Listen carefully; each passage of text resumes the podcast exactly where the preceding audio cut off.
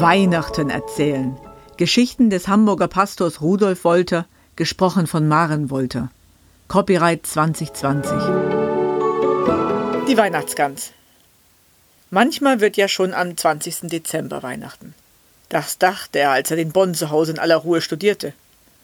Und warum soll der Weihnachtsmann nicht auch zu Erwachsenen kommen? Tatsächlich. Rotkohl, Äpfel, Kronsbeeren, Klöße im praktischen Beutel, Birnen aus der Dose, Vanilleeis, Espresso, die Weihnachtsgans aus Dithmarschen und noch nicht einmal 40 Mark. Das konnte doch gar nicht stimmen. Die Weihnachtsgans musste ihm zugelaufen sein. Er ging noch einmal in die Küche, sah in den Tiefkühlschrank, wendete die Gans. Da war das Preisschild. 56 Mark, kein Groschen weniger. Auf dem Bon kostete sie aber nur 5 Mark 60. Liebevoll streichelte er die Gans. Gut gemacht, flüsterte er andächtig. Schnell schloss er die Tür des Kühlgeräts. Sollte sie noch ein bisschen schlafen. Er versprach ihr, er würde sie richtig lecker braten. Sie hatte sich ihn ausgesucht, er würde ihr beweisen, dass sie keine schlechte Wahl war. Eine Weihnachtsgans für fünf Mark sechzig. Wie eine vorzeitige Bescherung erschien sie ihm. Eine Weihnachtsgans im wahrsten Sinne des Wortes. Es war voll im Supermarkt, da konnte sowas schon mal passieren. Die Aktionäre würden sich wundern, wenn dieses Jahr ihre Dividende ein wenig kleiner ausfiel. Oder hatte die Kleine an der Kasse etwa absichtlich? Sie sah niedlich aus. Deshalb hatte er sich ja auch an ihrer Kasse angestellt. Und lächelte sie ihn nicht auch besonders freundlich an?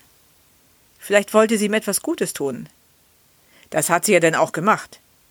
Eine Weihnachtsgans für fünf Mark sechzig. Am heiligen Abend befreite er die Gans aus ihrem kalten Gefängnis. Am ersten Weihnachtstag wusch er sie sorgfältig ab, rieb sie ab mit Salz, Pfeffer und Beifuß, legte sie in den Gänsebräter, tat das kochende Wasser dazu, schob sie in die Bratröhre. Dann setzte er den Rotkohl auf, dekorierte Birnen und Kronsbeeren, übergoss immer wieder die Gans mit ihrem heißen Fett, redete ihr gut zu, ja schön braun und kross zu werden. Als sie sich so langsam glänzend braun färbte, da wusste er, dies war die beste Gans seines Lebens, die beste und die billigste. Er entwickelte eine Art persönliches Verhältnis zu diesem Federvieh, das ihm eine solche Zuneigung erwiesen hatte. Sein Hunger meldete sich. Er legte sich die Leber zurecht, um sie zu würzen und in Butter zu braten. Da läutete es im Sturm an seiner Haustür. Er warf noch einen Blick in den Backofen, wischte sich die Hände ab und ging zur Tür.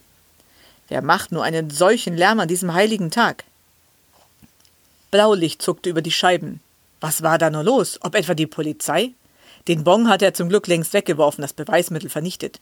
Und außerdem brutzelte sie schon längst selig vor sich hin. Er öffnete. Es war nicht die Polizei. Das Blaulicht kam von der Feuerwehr. Dachstuhlbrand nebenan. Vor seiner Tür standen die Kwiatkowskis. Die Kwiatkowskis. Mutter, Vater und sechs Kinder. Natürlich die Kwiatkowskis. Immer wenn etwas los war, waren es die Kwiatkowskis.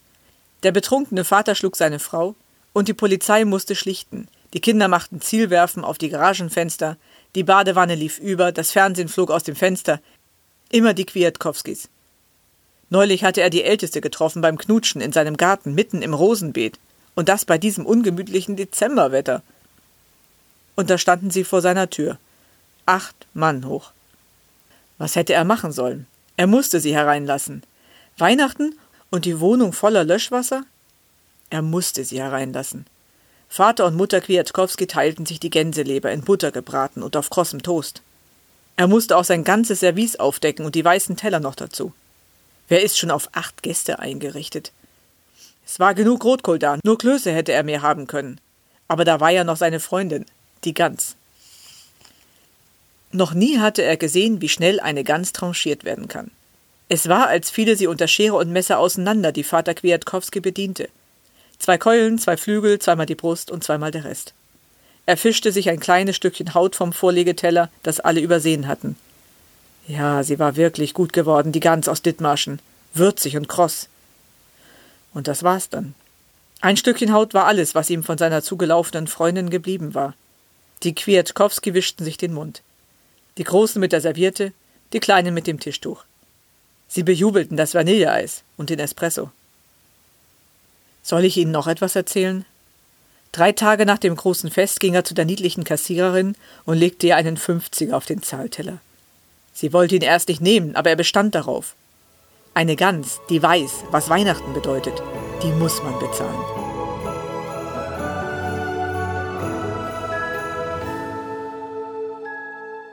Das war eine Folge von Weihnachten erzählen.